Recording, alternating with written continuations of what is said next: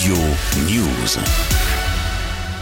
La dixième journée de mobilisation contre l'adoption de la réforme des retraites ce mardi est très suivie, notamment chez les jeunes, lycéens et étudiants. Alors que leur présence est de plus en plus remarquée dans les cortèges, ils ont bloqué de nombreux établissements à travers l'Hexagone. Justement, écoutez Colline Thierry, une jeune manifestante, c'était à notre micro ce matin dans le cortège niçois. C'est super chouette que les jeunes euh, vraiment se mobilisent de plus en plus.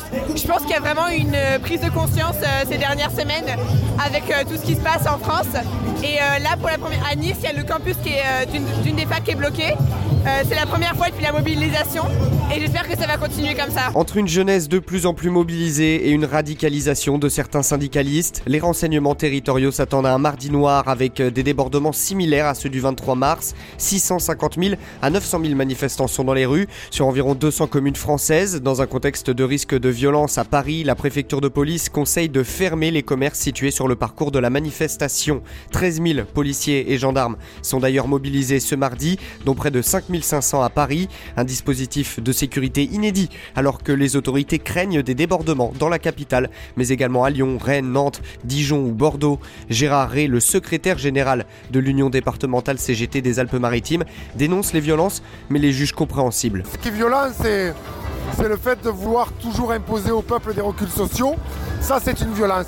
Alors effectivement, il y a une colère qui s'exprime parfois par la violence, même si on ne peut pas la cautionner, elle peut se comprendre. Ça fait partie du, euh, du contexte.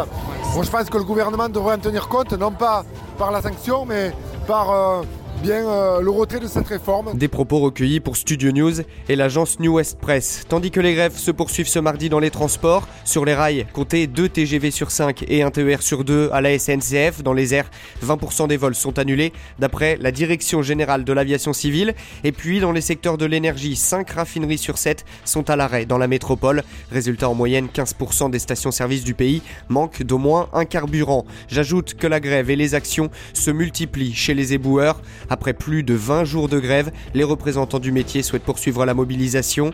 Dans les écoles, 30% des professeurs du primaire sont en grève mardi. L'intersyndicale a réitéré sa demande d'une pause dans l'application de la réforme et suggère désormais la nomination de médiateurs pour mener les concertations entre les syndicats et le gouvernement. Une proposition exclue de suite hein, par le porte-parole du gouvernement Olivier Véran.